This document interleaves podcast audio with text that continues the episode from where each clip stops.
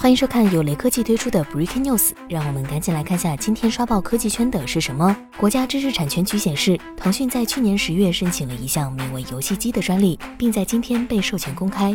从专利附图上看，这款产品采用类似掌机的外形设计，与 Switch 游戏机比较类似，但两者又完全不同。机身正面为一块大尺寸直屏，两侧的操控手柄与机身连接不可分离。左侧位置有一枚带 Windows 标志的按键，推测该机可能为温式掌机。机身下方位置提供3.5毫米耳机孔、Type C、HDMI 以及 USB 接口，可用于外接扩展显示屏。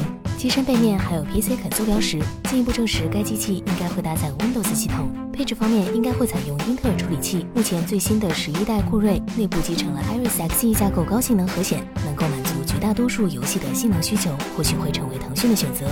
虽然暂时还不确定腾讯何时会推出游戏机产品，但可以肯定的一点是，腾讯确实有这样的打算。对此，大家可以拭目以待。